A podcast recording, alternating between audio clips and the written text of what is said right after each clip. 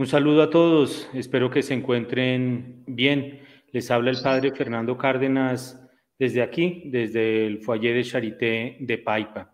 Y hoy tenemos una persona invitada desde Uruguay, Montevideo, una ciudad hermosísima, un país realmente bellísimo. Nos acompaña Eduardo Font de Bon. Él eh, trabajó con una empresa disquera muy conocida eh, no la vamos a mencionar aquí, pues porque cuestión tal vez de no generar derechos comerciales. Eh, trabajó por más de 10 años, un espacio de 12 años, tiene un, portal que se llama No Me Vacuno y también eh, unos portales a Uruguay por la vida y también un portal en contra de la eutanasia. Pues bueno, Eduardo, bienvenido y muchas gracias por acompañarnos desde Montevideo, Uruguay. Buen día, padre, buen día a toda la gente de Colombia. La verdad que es un placer y un gusto estar con ustedes. Muchas gracias, Eduardo. Bueno, pues un poco, eh, tú a qué te dedicaste con, con la empresa, bueno, digámoslo así, con la empresa Sony eh, qué, cuál era tu labor, qué hacías, qué aprendiste, qué experiencia eh, desarrollaste. Bueno, eh, la verdad que empecé representando a Sony para Uruguay con 24 años. Y, y bueno, fue una experiencia realmente muy atractiva en el sentido de que uno en esa edad, trabajar con artistas internacionales, obviamente que que lo lleva a un plano eh, bastante diferente a lo habitual. De todas maneras, eh, por mi carácter y mi forma de ser, eh, no, fue que algo me haya, digamos, llevado el ego hacia arriba, sino todo lo contrario, siempre trabajé con, con humildad desde el corazón y, bueno, tuve buena, buena relación con, con muchos de los artistas muy conocidos de fama internacional aprendí muchísimo, aprendí este, sobre todo eh, en el aspecto de, comunicación, cómo llevar adelante, digamos, una, tarea tan, tan difícil que es convencer a la gente de, que un artista te tiene que gustar. Entonces, eh, después al tiempo me fui dando cuenta que eso también se llama manipulación. Entonces, este, aprendí un poco lo que es a manipular las masas y a tener que, que, digamos, eh, convencerlos de algo que en muchos de los casos es hasta perjudicial para, para la propia persona, para alguno mismo, ¿verdad? Eh, esto, y es, es, un tema muy, mm, pues que siempre ha existido, este tema de la manipulación siempre ha existido. Eh, Voltaire, en la Revolución Francesa, cómo manipularon diferentes pueblos eh, eh, eh, franceses para obtener ese, ese, resultado de la revolución. Em, en la Segunda Guerra Mundial, Goebbels, el ministro de propaganda de Hitler, em, y hoy día, pues me imagino que las técnicas se han afianzado, pero comencemos un poco como desde lo, desde lo básico. Em, ¿Se puede manipular a una persona? Sí, eh, es algo más, más de lo habitual, porque se, manipula en lo emocional y lo psicológico y lo psíquico. Entonces, eh, a veces hay personas que son manipuladoras y, no lo saben. O sea, no por ser manipulador quiere decir que haya, haya una mala intención, digamos, detrás. El tema es que no es sano manipular porque eh, confunde la realidad, digamos. Sí, ahora, por ejemplo, se han encontrado mm, eh, pues eh, evidencias en, las redes sociales, Instagram, Facebook, que inclusive han llevado a los niños a una baja autoestima, a casos de suicidio, y esto los, los dueños lo han ocultado y esto ha salido a flote por mismos trabajadores de estas redes sociales. Em, y hay veces que uno escucha, yo he escuchado también jóvenes diciendo, no, eh, esto es que a mí no me manipulan. Esto es para personas muy, como muy débiles mentalmente, pero a mí no me manipulan. Eso es como un mito, ¿o no, Eduardo? El tema es que eh, la persona que dice de, esa manera, em, digamos, no puede asumir que es manipulada y entonces por un mecanismo de defensa eh, automáticamente dicen que no, no me manipulan. El tema es que ya desde, digamos, de las redes sociales, que justamente se llama redes, porque es para pescar a la humanidad, en este caso mal este, eh, llevado. El tema es que desde el que vamos, que tenemos un montón de filtros en la imagen, hasta en el sonido, desde que vamos que hay diferentes tipos de, posturas, hasta mismo los algoritmos que usan las redes sociales, todo conlleva a un punto eh, de manipulación. Eh, ninguno es realmente lo que se muestra a través de una red social. Es muy difícil, porque la misma cámara ya tiene un efecto fantasía. ¿Explico? Em, eh, a ver, ¿cómo, ¿cómo, es el efecto fantasía de la cámara?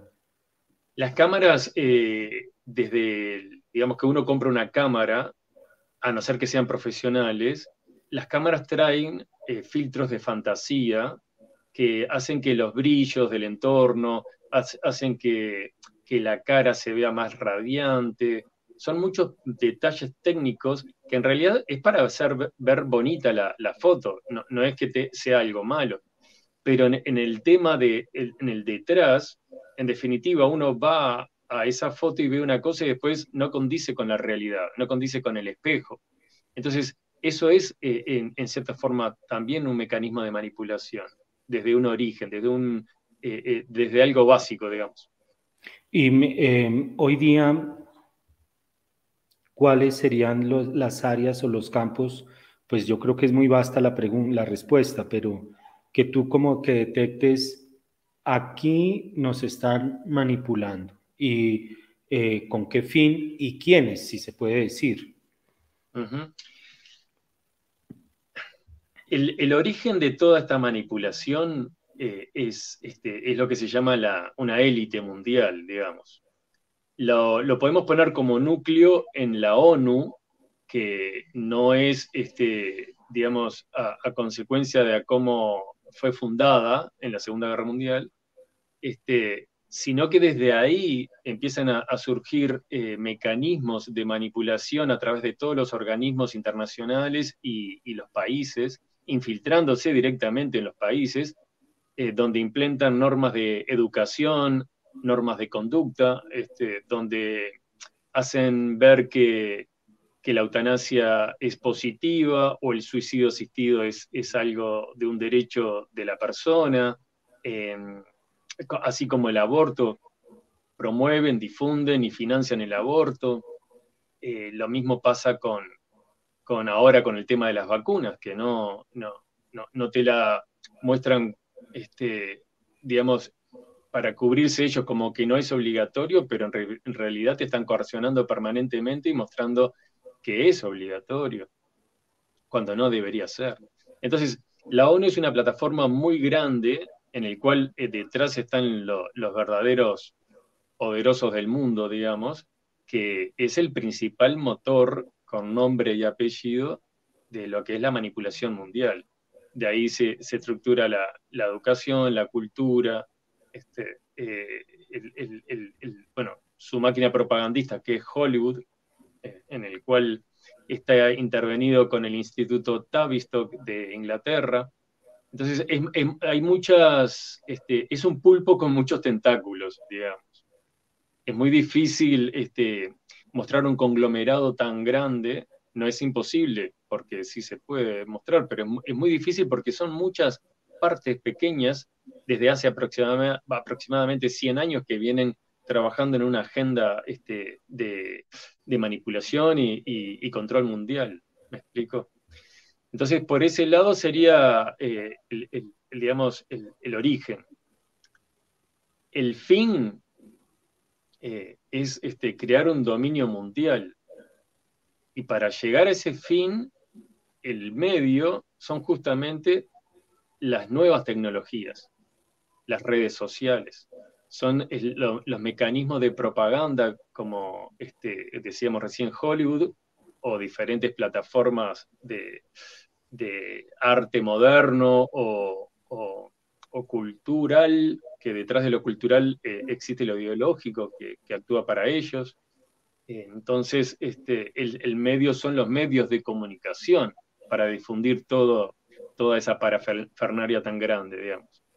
Entonces tenés un origen de un grupo de, seres este, bastante malévolos y maquiavélicos, eh, un medio enorme donde tienen eh, enorme cantidad de, formas de financiamiento y, de postulados y, de ideologías, y el fin es, es eso, es el, dominio y llevar a la humanidad a deshumanizarnos y tener que que vivir una realidad que la humanidad nunca hubiera esperado a ninguna época de, la vida.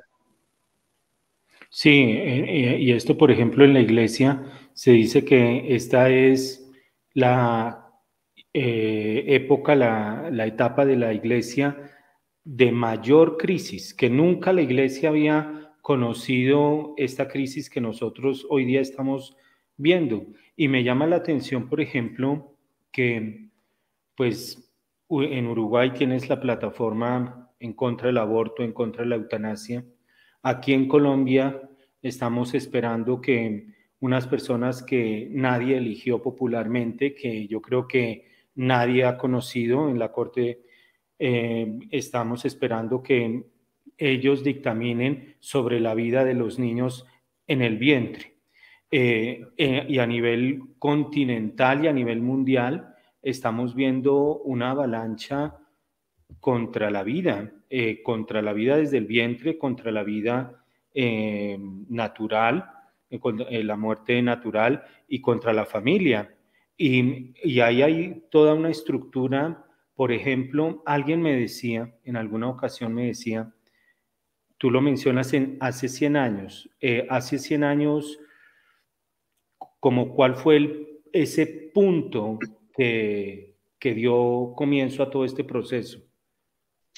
O sea, eh, hace 100 años, para mostrar lo que estamos viviendo ahora prácticamente desde una agenda, pero eh, yo lo menciono hace 100 años aproximadamente, porque es cuando se, funda el sionismo, el sionismo internacional como lo conocemos, como arma este, política y financiera y de manipulación masiva no, es significativamente el sionismo que usa, eh, digamos, una estrella de seis puntas como eh, emblema, no quiere decir que sea el judaísmo, pero sí, así como sabemos que hay católicos malos, lamentablemente, bueno, están los judíos malos. Esos judíos malos eh, son los que fundaron ese sionismo, y no es casualidad que el sionismo es el que funda el comunismo. Por eso la cúpula del comunismo eran, eh, digamos, judíos, falsos judíos o judíos malos, digamos. Insisto en que hay, católicos malos, o sea, Biden es católico y, no lo considera una persona de bien, por ejemplo, ¿no? Entonces, eh, no es casualidad que la cúpula del comunismo, Marx, Stalin, Lenin, Trotsky y todos otros más, eh, eran judíos, judíos sionistas. Pero lo que está detrás, que en realidad sería 300 años, es lo que es la fundación de la masonería. Por lo cual, vale destacar que la masonería es la, incidencia fundamental para entendimiento de todo esto, y la masonería o masones son los que fundan ese sionismo. El sionismo funda el comunismo. Todos eran masones como lo, es eh, y lo fue este, los presidentes de, Cuba, de Estados Unidos en su mayoría y de diferentes países de, América. Entonces, eh, no es casualidad que el comunismo, eh, su emblema es una hoz y un martillo y la de, la masonería es un compás y una escuadra, o sea, tiene una relación directa, digamos, ¿no? Esa estrella del sionismo, que es el punto entre medio, se le llama la estrella de David, pero no hay hechos históricos donde muestre que David eh, haya tenido una estrella de seis puntas como emblema. Entonces, eh, eh, se le nombra la estrella de David, pero en realidad es un emblema que lo creó la familia Rothschild, que justamente en, alemán significa emblema rojo o, escudo rojo, que era el emblema que ellos tenían hace 300 años. Que se habla también que ellos son los fundadores con otros de, de lo que era la masonería como la conocemos actualmente, ¿verdad? Sí, y bueno, no sé si tú quieras hablar sobre algo, pero en tu país, en Uruguay, la masonería eh, es bien fuerte. Eh, aquí en Colombia, aquí en Colombia, em, pues la masonería también es bien fuerte. Es aquí no es tan, digámoslo así, tan a lo, a lo exterior, no es tan evidente, pero es bien fuerte, es bien fuerte. En Uruguay, Uruguay eh, realmente la influencia masónica históricamente ha sido muy, muy fuerte, Eduardo. No sé si nos quieras compartir algo de tu país. Sí, lo describe muy bien el padre Fabián Barrera de Argentina, que estuvo viviendo en Uruguay mucho tiempo. Y Fabián este, lo describe como que Uruguay son los jardines de la masonería, de, tal, de, tan libres que se muestran en, el proceder. Entonces, eh, hay un jaque a la humanidad por parte de la masonería. Y Uruguay se, usa, al ser un país eh, medianamente pequeño por la población, que somos cerca de 3 millones y medio, se usa como laboratorio. Entonces, acá se implementó lo que es este, la ley del aborto primero, se implementó lo que es em, la marihuana eh, legalizada, en el cual la gente no se da cuenta que la marihuana está modificada, además, eh, genéticamente, por lo cual está eh, diseñada para que tenga un efecto muy distinto a la, natural. Eh, bueno, lo, de, fue el primer país de Latinoamérica en presentar el proyecto de, ley de eutanasia y suicidio asistido, que por ahora lo tenemos frenado, pero bueno, este, eh, sigue en pie en el Parlamento. y así un montón de leyes contra la familia. O sea, el día de Navidad, por ejemplo, en Uruguay, la masonería logró llamarlo el Día de la Familia. Hasta eso se sacó el nombre de, como institucionalidad. Entonces, es muy complejo eh, porque eh, detrás de la masonería es lo que en, el Nuevo Testamento, según el Apocalipsis eh, de San Juan, mencionaba como la sinagoga de Satán. Entonces, vale destacar que esa sinagoga de Satán se, pudo haber cambiado de, nombres o métodos, pero hace 300 años, 304 años aproximadamente, se llama masonería. La masonería es una religión que le rinde tributo y pleitesía a Lucifer, a Satanás. Entonces, es, una religión. Ellos no lo, no lo admiten públicamente, dicen que son una filosofía y lo pueden cambiar como libre pensador. Pero en realidad este, tiene una Biblia masónica, tienen eh, rituales masónicos como el de iniciación, el ritual de, casamiento. O sea, yo estuve en un casamiento de un amigo, que bueno, lamentablemente no somos más amigos, este, pero era un casamiento dentro de un templo masón, o sea, tiene, tiene sus templos. Entonces, eh, tiene todas las características de, una religión y lo son. Entonces, es importante comprender que, la masonería es una religión y que ellos trabajan para el mal.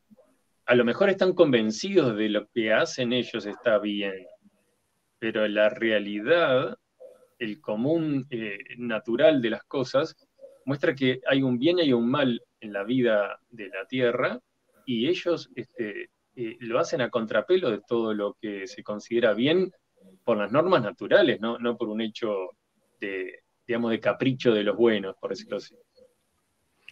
Sí, y aquí un, paréntesis, pues para que vayamos como mirando quiénes están atrás de todo esto. Eh, cuando se legalizó la, la, marihuana en Uruguay, que fue legalizada, y esto hay que recordarlo por por, qué pena que lo diga Eduardo, pero por un ser macabro, eh, Mujica, mm, Mujica, que para muchas generaciones y muchos jóvenes es eh, un viejito de lo más noble, pero eh, está matando generaciones. y allá fue George Soros. Le hizo el viaje, le, hizo el viaje desde Nueva York hasta Montevideo a celebrar ese, ese, ese hecho. Y George Soros, pues hablando de esas familias, George Soros se presenta como un judío, eh, pero un judío, en, los, en las palabras de Eduardo, un judío de los malos y de los bien malos, junto con los Rothschild y otras familias. Eh, George Soros es el que está promoviendo con su organización, eh, su ONG Open Society y otras, eh, toda esta financiación de, esta eh, cultura de la muerte que, quiere invadir nuestros, nuestros países. Eh, allá estuvo George Soros con, con Mujica, Eduardo. Estuvo Soros, estuvo Rockefeller, que es otra de las familias también que integran esa, esa élite y, además que son todos masones, por supuesto. Y, estuvo el rey de España, que, fue a visitarlo directamente a, la chacra de, de, Mujica, una casita muy humilde porque él se muestra así, porque es parte de su marketing, por supuesto es parte de su manipulación hacia las masas. Este, yo tengo la anécdota de que mi, tía, que era monja y que en paz descanse, ya fallecida hace pocos años, ella con, la congregación eh, le, salvaron la vida a la esposa de Mujica, que es eh, senadora actual. Y ella lo contaba por supuesto sin saber quién iba a ser después. Pero esa es la condición del bueno, esa es la condición del cristiano, ayudar sin mirar a quién. Entonces, el, mal se aprovecha del bien, porque saben que, nosotros tenemos una condición que sobrepasa, este, digamos, cualquier mecanismo eh, de, de, hechos este, macabros, así, o sea, yo siempre digo, yo estoy a, favor de la vida, pero si hay una pareja de, comunistas que son parte de todo esto mismo, eh, que quieren abortar, yo voy a intentar convencerlos de que no. Y después, o sea, el bebé es inocente, yo no, no, no puedo medir que por si sus padres son de una ideología X, yo no puedo decirle sí, hay que matarlo porque hay que aprovechar uno menos, ¿no? ¿No? Porque nunca sabes quién está detrás de ese niño, o sea, y es una bendición de Dios de que venga al mundo, no importa si los padres son eh, comunistas o masones o lo que sea. Entonces, eh, eh, nosotros obramos desde esa perspectiva, desde ese ejemplo de esa divinidad que, tenemos, que tenemos todos, ¿no? Y que nosotros elegimos a través del bien. Entonces, el, el mal se aprovecha sabiendo de que nosotros vamos a ir por ese lado. Entonces, ellos este, se escudan con nuestra propia bondad, digamos. De acuerdo. Y, eh, ahí estás, mm, porque hablando de la manipulación de, estas familias eh, que ha comenzado con el sionismo, que ha generado el comunismo, y recordemos Fátima, el mensaje de Nuestra Señora, Rusia esparcirá los errores el Papa Francisco lo ha llamado como una colonización ideológica que es totalmente ajena a nuestros países, es lo que aquí en Radio María hemos hablado muchas veces sobre el globalismo, el peligro del globalismo. Em, ¿Cuáles son esas técnicas de, manipulación, Eduardo? ¿Cómo, ¿Cómo, se le lleva? Porque todos buscamos el bien, todos buscamos el bien. Eh, la Sagrada Escritura dice que el demonio se disfraza de ángel de luz. Eh, todos buscamos el bien, eh, pero entonces, ¿cómo nos llevan al mal? ¿Cómo nos llevan a algo, por ejemplo, al aborto? Eh, ¿Cómo nos llevan, cómo llevan a los jóvenes, sean pocos o, muchos, a, estar en, a favor del aborto? ¿Cómo llevan a ¿Cómo hacen todo este proceso de, manipulación, Eduardo? ¿Cuáles cómo serían las técnicas? Las técnicas en ese grado, de, particularmente el aborto, porque lo he visto y, hablado con Sarah Winter, quien fue una brasilera, quien fue, digamos, la principal de, del tema de, aborto en, Brasil, y, por experiencias hermosas o fuertes que le pasaron, pero que terminan siendo hermosas, ella termina siendo la número uno de Provida de Brasil. Ella eh, nos comentaba que, fue financiada por el, comunismo para, y entrenada para que ella hiciera permanentemente eh, eh, mecanismos de, insatisfacción ante iglesias, ante organismos públicos, cuando se desnudan o se sacan este, para mostrar, digamos, de manera grotesca, innecesaria, digamos, eh, el desnudo frente a, lugares públicos y todo lo demás, pero ella explica perfectamente cómo es financiada y, crea, y ella eh, entrenada para crear redes de, grupos que se van dando manija entre sí y este, a través de panfletos y todo lo demás, y llegan a, encontrar un punto en común, el punto de la, de la insatisfacción, que pasa que la mujer feminista radical, eh, digamos, encuentra perfecto eh, eh, ese grado porque sabe que también en el fondo es lo que más le duele al bien, pegarle desde el antes de nacer, el más inocente, sin escrúpulos. O sea, es, muy perverso y, hasta triste todo lo que sucede en el detrás de, ese feminismo radical y lo que es la propagación del aborto. Pero el tema no es solo el dinero, porque a, esta gente, como eh, el dinero les sobra, porque el hecho de que ellos son los dueños del dólar y, del euro y, de diferentes eh, bancos centrales a nivel global, ellos ya no tienen más respaldo en oro. Desde 1973, en la era de Nixon, se, salió del, factor oro en la emisión del billete y ellos tienen imprentas, imprentas donde imprimen este, la moneda y por lo cual es muy fácil, eh, ellos le tienen el costo del papel nomás. Entonces, eh, financiar todo esto no es nada para ellos, no es que le duela a alguien, es, es un, un fraude tan enorme lo que existe detrás de la economía global y todo lo demás, que es, inesperado. Eh, creo que, eh, que decía que cuanto más grande es la mentira, más fácil la gente se lo cree, una cosa así. Entonces la mentira es tan grande de lo que estamos viviendo a través de, esa manipulación gigante que la gente le es imposible creerlo. Le es imposible creer que el, banco eh, que emite la Reserva Federal, que emite el dólar de Estados Unidos, pertenece a 18 familias, que son estas familias justamente. Entonces, ¿cómo le decís a un estadounidense eh, común que, el, dólar no pertenece ni al pueblo ni al gobierno de Estados Unidos? Entonces, desde eso este, es, complejo. Entonces, eh, desde la época de Jesús que decía, denle al César lo que es del César, o sea, el tema es que nosotros jugamos esas reglas de, convivir con este sistema y nunca nos quejamos, entonces también somos culpables. El bien es culpable.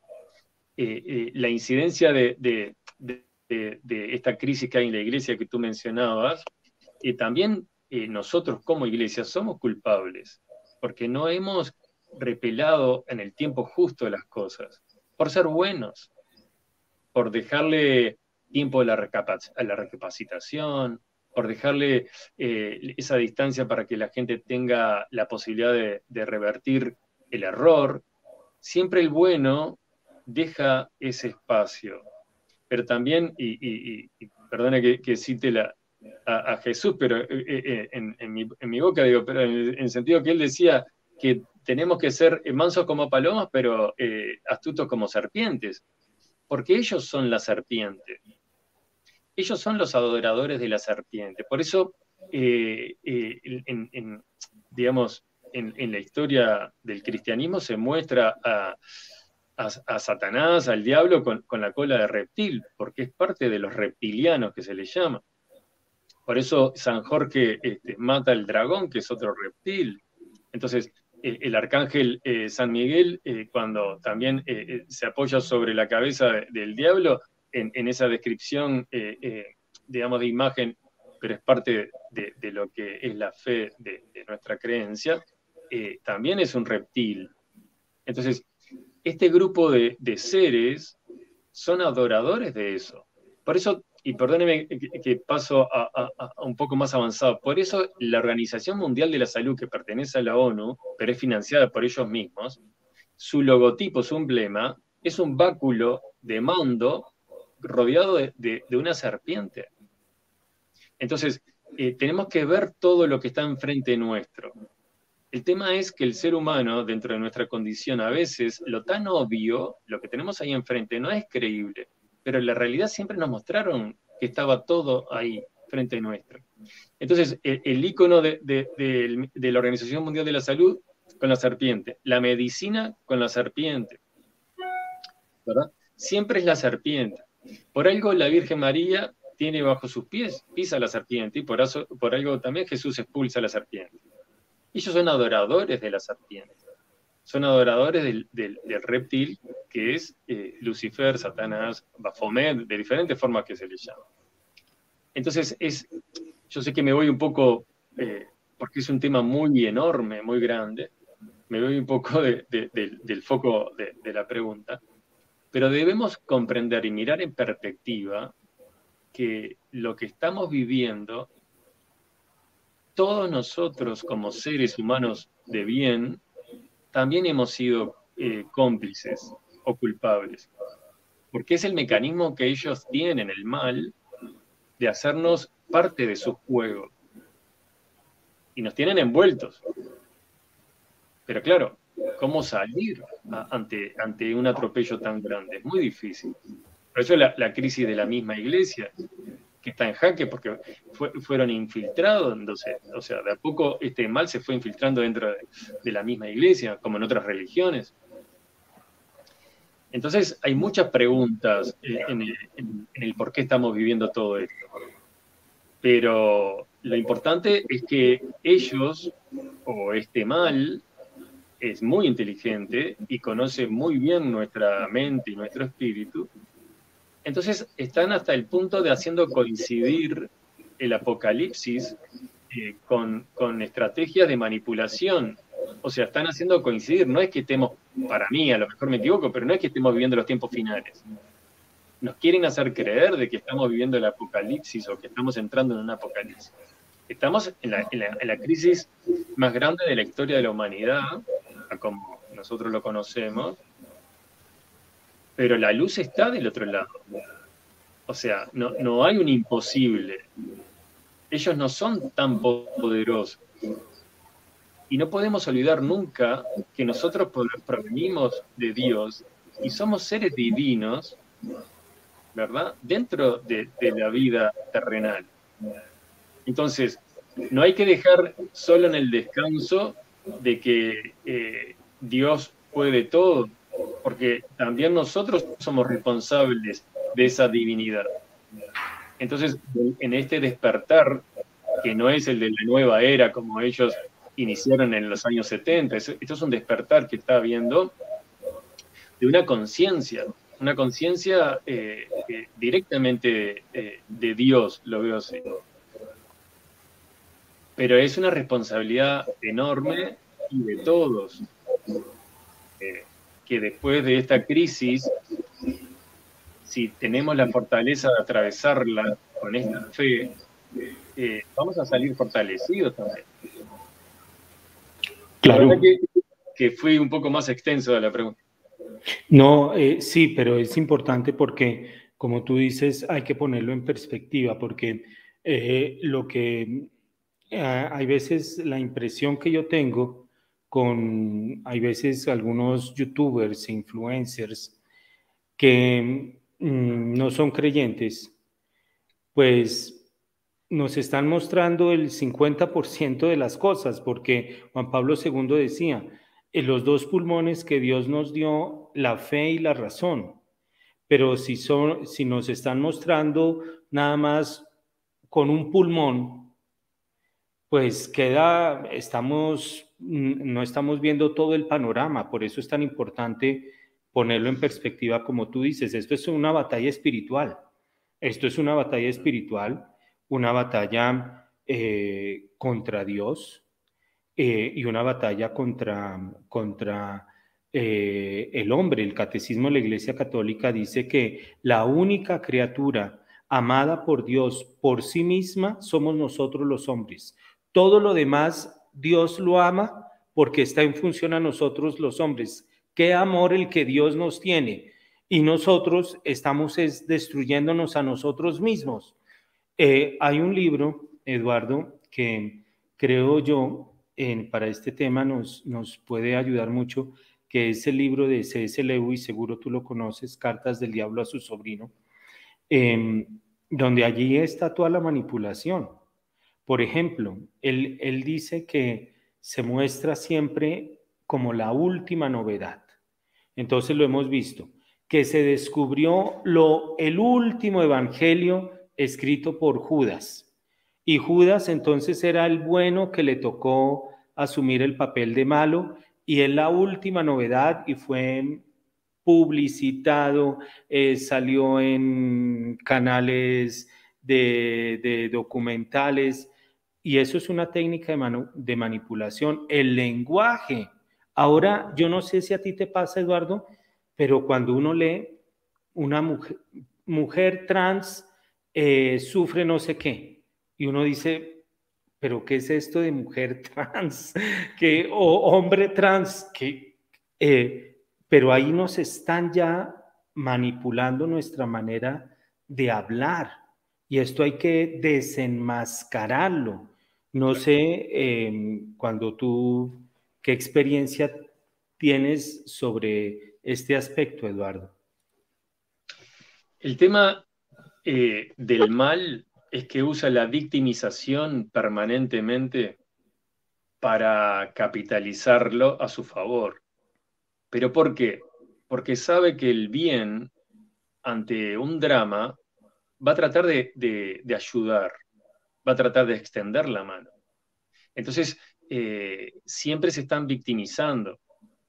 Es como en los partidos comunistas, siempre están generando un problema, una discordia, siempre están eh, yendo a contrapelo de todo. Porque buscan eso, ser los víctimas. Y el bien generalmente trata de proteger al, víctima, pero por un sentido natural, porque está este, en, un, en, un, estado eh, de, complejidad y de inferioridad ante el que más o menos se nota bien, normal. Pero el tema es que el, bueno no se da cuenta que eso es una obra de teatro como todo el, sistema de manipulación. La manipulación es un arte de, expresar lo inexpresable, supongo, porque eh, llegan a ser eh, obras de teatro en, cualquier situación cuando nadie eh, tiene, digamos, no tiene ni pie ni cabeza a veces lo que dicen. Entonces, en el tema de, la, de, lo que sería el movimiento LGTBI o, la parte de, digamos, de ley, acá se aplicó una ley trans en Uruguay, es parte también de, este crisol de, problemas de, termómetro que tiene este país como para probar, en el cual yo hice la campaña publicitaria en contra, este, con un, montón de gente, por supuesto, y logramos, eh, para un referéndum, logramos frenar bastante, pero no por muy poco perdimos porque ningún eh, político se, involucró. Entonces, este, pero bueno, eh, son cosas que van pasando y nos van dando experiencia. Entonces, el tema es en que el LGTBI y la ley, este, o lo trans y todo lo demás, la hormonización, que el Estado tiene que financiarlo aparte, es un, complejo eh, muy grande porque cada uno puede hacer de su sexualidad lo que quiera, digamos, en el sentido de que uno no se puede meter eh, en el sentido de la vida personal. Entonces, hasta mismo los homosexuales piden, en general, que no los asocien con lo gay, o, con el movimiento LGTBI. Porque ellos eh, dicen eh, que pueden decirle cualquier palabra de estas grotescas antes de, ser gay, porque ellos no pertenecen a un movimiento. Ellos consideran que es una elección personal y que es, eh, digamos, a lo mejor un factor psicológico o, o un problema X, pero lo asumen como algo personal, no lo salen a promover, no salen a, buscar una ideología que los respalde o, ellos respaldar esa ideología. Entonces, es muy distinto el movimiento LGTBI que está financiado también y está promovido desde la ONU, y no es casualidad que la, mayoría de las marcas internacionales siempre muestran en alguna etapa del año eh, el logotipo con los colores de la bandera LGTBI. Pero hay que tener un, pequeño detalle en observación que es el siguiente. Cuando alguien o cuando un movimiento tiene una bandera, se embandera, es porque están en una batalla. Si no, no se embanderan. Entonces, la bandera que aparece en tantos lados del movimiento LGTBI, que de hecho es una bandera, eh, la original creo que es de Machu Picchu, de Perú, creo que hay una bandera este, o es muy parecida, o creo que es muy similar, o la misma. Pero bueno, en definitiva sabemos este, eh, cómo está utilizada esta bandera, es porque están en guerra. Es una guerra cultural, es una guerra ideológica, es una guerra que ellos quieren convencer a lo inconvencible, y es como cuando un cuadro de fútbol están enfrentados a otros que van con sus banderas, porque están en una batalla. Nosotros, o sea, tú bien decías lo de eh, la, guerra espiritual que estamos viviendo. Nosotros estamos viendo una guerra espiritual donde hay múltiples batallas. Hay una batalla que, digamos, que unifica todo esto, que es lo que estamos llegando ahora en la boca de, digamos, del embudo, que es este, lo asociado a todo, desde la ONU, que son lo trans, LGTBI, las drogas, la, eutanasia, suicidio asistido, el aborto, las vacunas, de estas últimas vacunas, todo esto es, es una de las batallas principales de la historia de la humanidad. Pero no es la batalla final, o sea, es la principal batalla que hasta ahora hemos vivido, sí, y que hay que lidiar permanentemente, no hay que bajar nunca este, los brazos, no hay que dejarles ganar más terreno de lo que ya ganaron. Pero no es la batalla final. Entonces, tenemos que ser conscientes de que ellos, a través de la educación, porque la ONU tiene esa incidencia, a través de, esa ideología que está, detrás de la mayoría de, los maestros y profesores, no todos, gracias a Dios, pero de las instituciones de educación, donde en las aulas se habla permanentemente de, eh, esos derechos que, sabemos que están todos torcidos, pero eh, tenemos que lidiar minuto a minuto. No podemos dejar eh, avanzar, tenemos que mostrar el bien con el respeto, pero no con la tolerancia. Porque misma la palabra tolerancia fue aplicada desde la ONU en el año 1995, que usó el año de la tolerancia a nivel internacional, para, prevenir todo lo que se estaba por venir, que ellos conocen muy bien la agenda, pero en definitiva quieren convencer a la gente sobre la tolerancia, pero uno no tiene que ser tolerante, uno no tiene que tolerar lo intolerable, uno tiene que respetar. El respeto está por encima de cualquier otra palabra. Y la tolerancia es algo, es parte de esta misma manipulación. O sea, es parte de esta, de esta misma obra de teatro por lo cual uno te sensibilizan tanto al lado de la palabra tolerancia y que te hacen ver como que tenés que ser tolerante. Y no es así. Debemos respetar y exigir el mismo respeto hacia nosotros. Eh, eh, em, Eduardo nos está ah, diciendo cosas mm, bien, bien importantes que las voy a tratar de recoger. Uno, que nos manipulan con una insatisfacción, lo ha dicho, crear una insatisfacción. Y eso lo vemos, por ejemplo, hablándolo aquí en Bogotá, por ejemplo, en Bogotá eh, es ridículo, en Bogotá se ponen avisos de tránsito que es prohibido andar a más de 80 o 60 kilómetros por hora. Pero es que en Bogotá no andamos ni a 10 kilómetros por hora por, los, por el tráfico, por el tráfico. Pero es, eh, hay veces que la verdad eh, es para generar un nivel de insatisfacción. Em, y algo, Chesterton, este pensador inglés, él decía, una de las cosas que el cristianismo nos ha dejado es el ocio creativo. Hay que ser, hay que aprovechar esos momentos para ser creativos. Em, no nos dejemos envenenar con la insatisfacción. Lo segundo que ha dicho Eduardo es este, esta victimización eh, que, lo, que lo usan mucho, es el, el discurso que se oye con mucha frecuencia. Em, y lo tercero, que me parece interesante, es el de manipular los sentimientos, la parte emotiva. Em, y, y esto es algo que por ahí van, van entrando con el cine, con las historias, con, bueno, eh, estos son eh, mecanismos que, Eduardo ha puesto presente y que hay que tener en cuenta, no hay que dejarnos engañar. No sé si quieras añadir algún otro mecanismo o que se me haya quedado afuera algo que has dicho. Me gustaría ejemplificar todo eh, esto que, que, venimos hablando en algo en lo cual en la primaria de Uruguay nos enseñaban, y era algo así. Nos decían, cuando vinieron los conquistadores a América, a, las civilizaciones originarias se le daba espejitos de colores, como para distraerlos, y para después poderlos conquistar. Era una cosa así. Pero siempre se usa ese término este, de espejitos de colores, porque uno eh, literalmente en, esa metáfora se, ve eh, reflejada en la mente la, la acción. Ahora resulta que nosotros en las manos estamos permanentemente con los mismos espejitos de colores.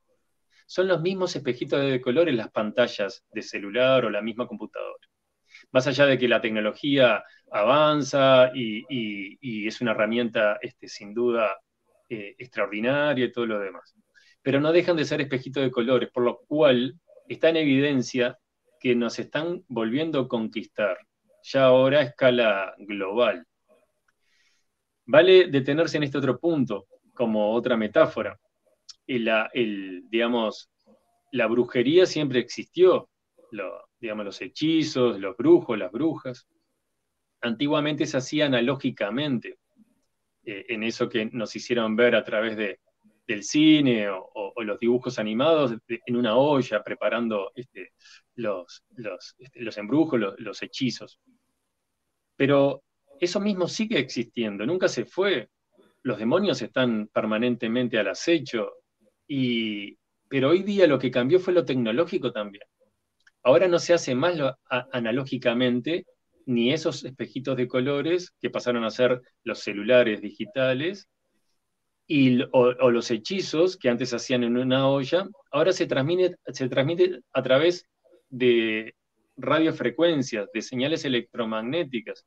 Por eso eh, Hollywood está eh, mutando a lo digital en todo y por lo cual están las plataformas Netflix, la misma plataforma de Disney y otras plataformas que se van a seguir generando, en el cual irradian a través de la pantalla, cuando uno mira una película de Netflix, irradian a través de una pantalla este, efectos de hipnosis, efectos de, hechizo, e, e, efectos de embrujo. Por eso la gente está tan anestesiada, además de un montón de químicos que capaz que lo podemos hablar después de la, digamos, de, la parte de la tanda comercial. Pero existen eh, enorme testimonio desde niños hasta adultos en los cuales están en un estado como de zombie.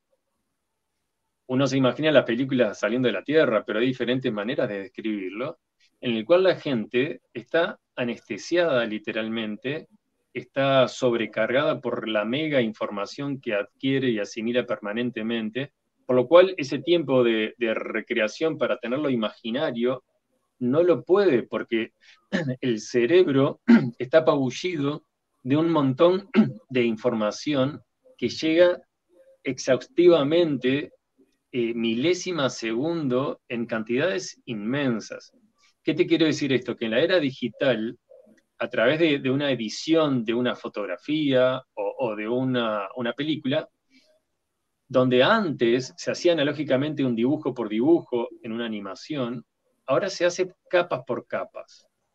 Entonces tú estás con un programa de, de, de edición y editas una imagen en el cual le puedes poner millones de filtros por delante. Pero el tema es que cada capita que parece invisible, a la vista te van a mostrar una imagen que, que ellos quieren que tú veas, pero en el inconsciente te están induciendo por detrás esa hipnosis a través de diferentes capitas, que no lo vemos. Antes existía lo subliminal, que era, por ejemplo, en un cuadro de cine, no me acuerdo si era cada 24 cuadritos, te ponían una imagen de un refresco, por decirlo así. Entonces, cuando salías del cine, querías ir este, a, comprar ese refresco. Eso era eh, subliminal, era un mecanismo de, manipulación y de hipnosis. Ahora es peor. Ahora la tecnología se ha superado enormemente tanto que la manipulación también es enorme. Por lo cual detrás de, de todas estas imágenes digitales aparecen cosas que lo lee el inconsciente, pero no lo podemos ver con nuestros propios ojos. Entonces la manipulación es mucho más grave de lo que podemos o venimos hablando ahora. Sí, y, de hecho, pues se ha mostrado, por ejemplo, eh, ya que hablas como de eh, ejemplificar lo que estamos hablando, el, el color de las pantallas. Eso genera también un efecto en la mente, que, la mente eh, como que se despierta, no sé cómo decirlo, pero eh, esto no son cuenticos de, ciencia ficción que Eduardo o yo nos estemos inventando, sino que eso es algo que se ha hablado y está eh, probado e inclusive se dice que las mismas empresas tecnológicas han querido bajarle, por ejemplo, el, el resplandor o el brillo de las pantallas para no generar ese efecto. Es decir, se genera ese efecto. Y algo que es muy importante de, todo esto es que no hay nada neutral. Mm.